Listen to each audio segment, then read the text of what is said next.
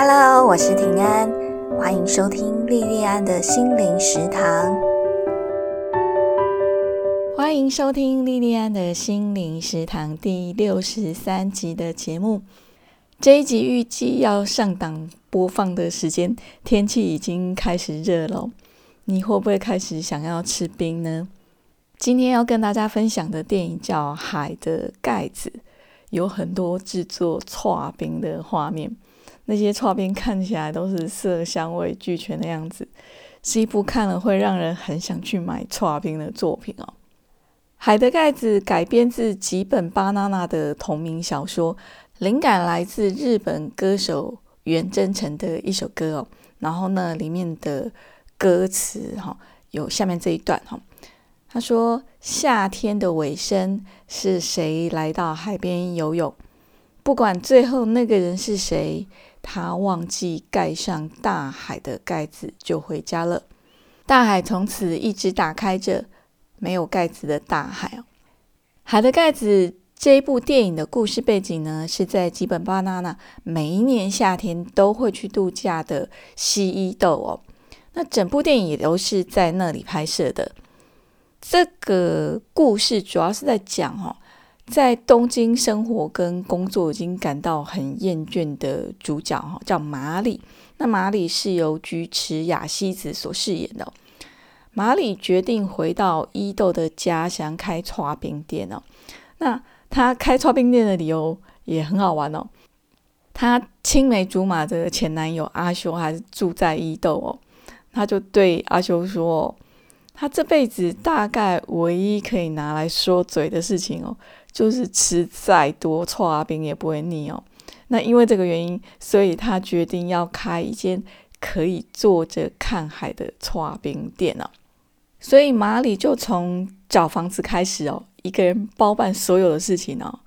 比方说画设计图，然后整理粉刷房子，很用心的熬煮淋在搓冰上的那些甜甜的，然后看起来就很可口的酱汁，这样子哦。就在这间刷冰店准备的差不多的时候呢，有一个叫小初的女孩啊，初是呃刚开始那个初哦，有个叫小初的女孩就到他家来借住一段时间哦。小初是马里妈妈的闺蜜的女儿哦，就是说小初的妈妈是马里妈妈的闺蜜哦。然后小初的脸上呢，有一块明显就是呃。被火烧过的那个疤痕哦，他是刚从一场火灾里面死里逃生哦。他的阿妈为了保护他，就在那一场火灾里面过世哦。整部电影就在讲马里跟小猪这两个人从刚开始本不认识、很陌生，到后来他们可以互相吐露心事，他们之间互相疗愈的故事哦。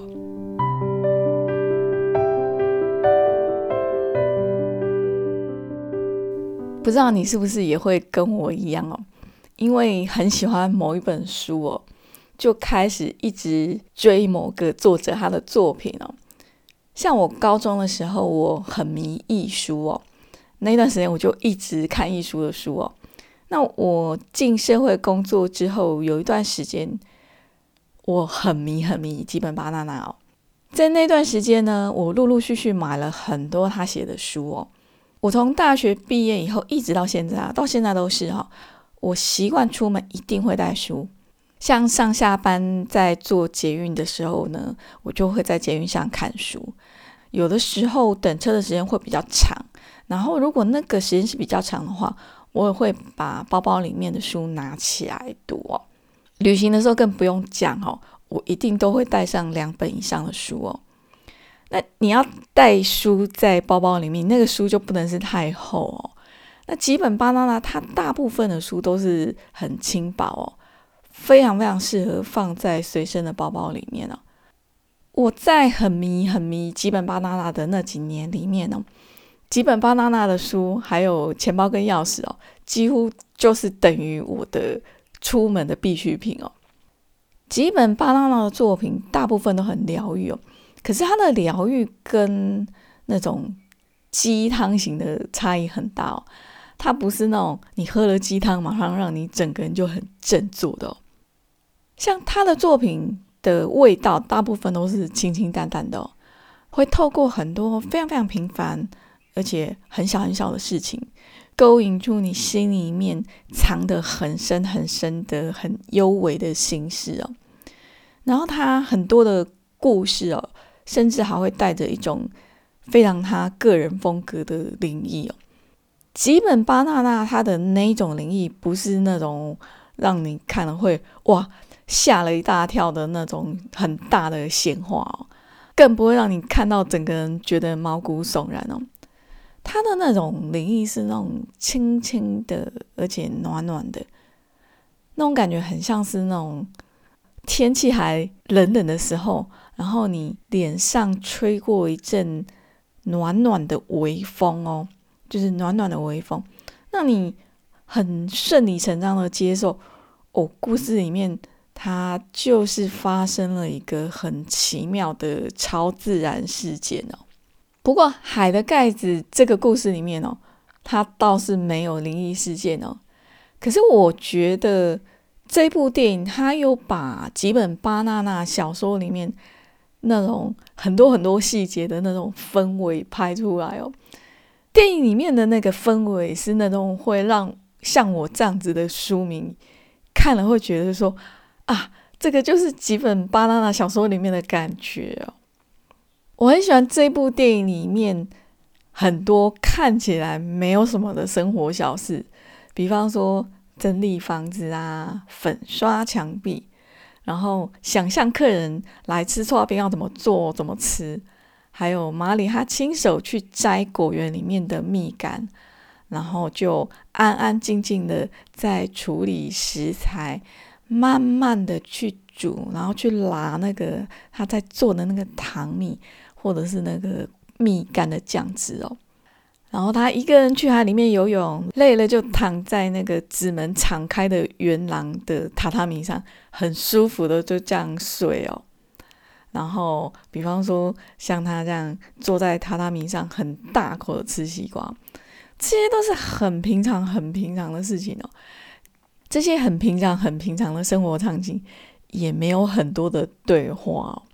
可是，光是这些画面的本身呢，我觉得就好疗愈，让我看了会觉得好羡慕马里的生活，而且会打从心底里面认同马里的选择，会觉得说啊。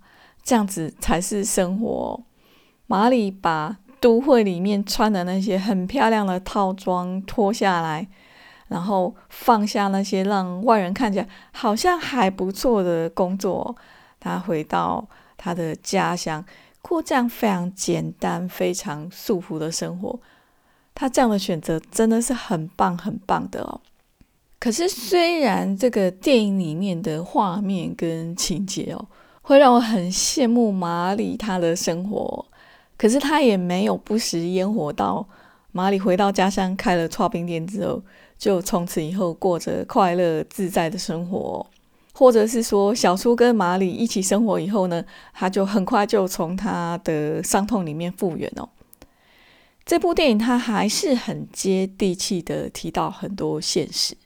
尤其它里面大部分提到的都跟钱有关哦。像阿修他的父母呢，本来是在伊豆开着一间老字号的杂货店哦。阿修他子承父业哦，可是却因为伊豆的没落，在经济上就很辛苦的在挣扎哦。那像小初。他很伤痛的，除了他很爱很爱的阿妈在那一场火灾过世哦，那除了这个以外，他更痛的是他在他阿妈过世以后，亲眼看着他的很多长辈为了抢阿妈的财产，无所不用其极的用尽各种手段哦。那至于我们的主角马里呢，他虽然按照他自己的想法。开了一间可以看得到海的搓冰店哦，可是他一样要去计算盈亏。没有客人的时候呢，他也是要想尽办法去招揽生意哦。那就算客人上门以后呢，也是会有各式各样的问题需要去想怎么处理哦。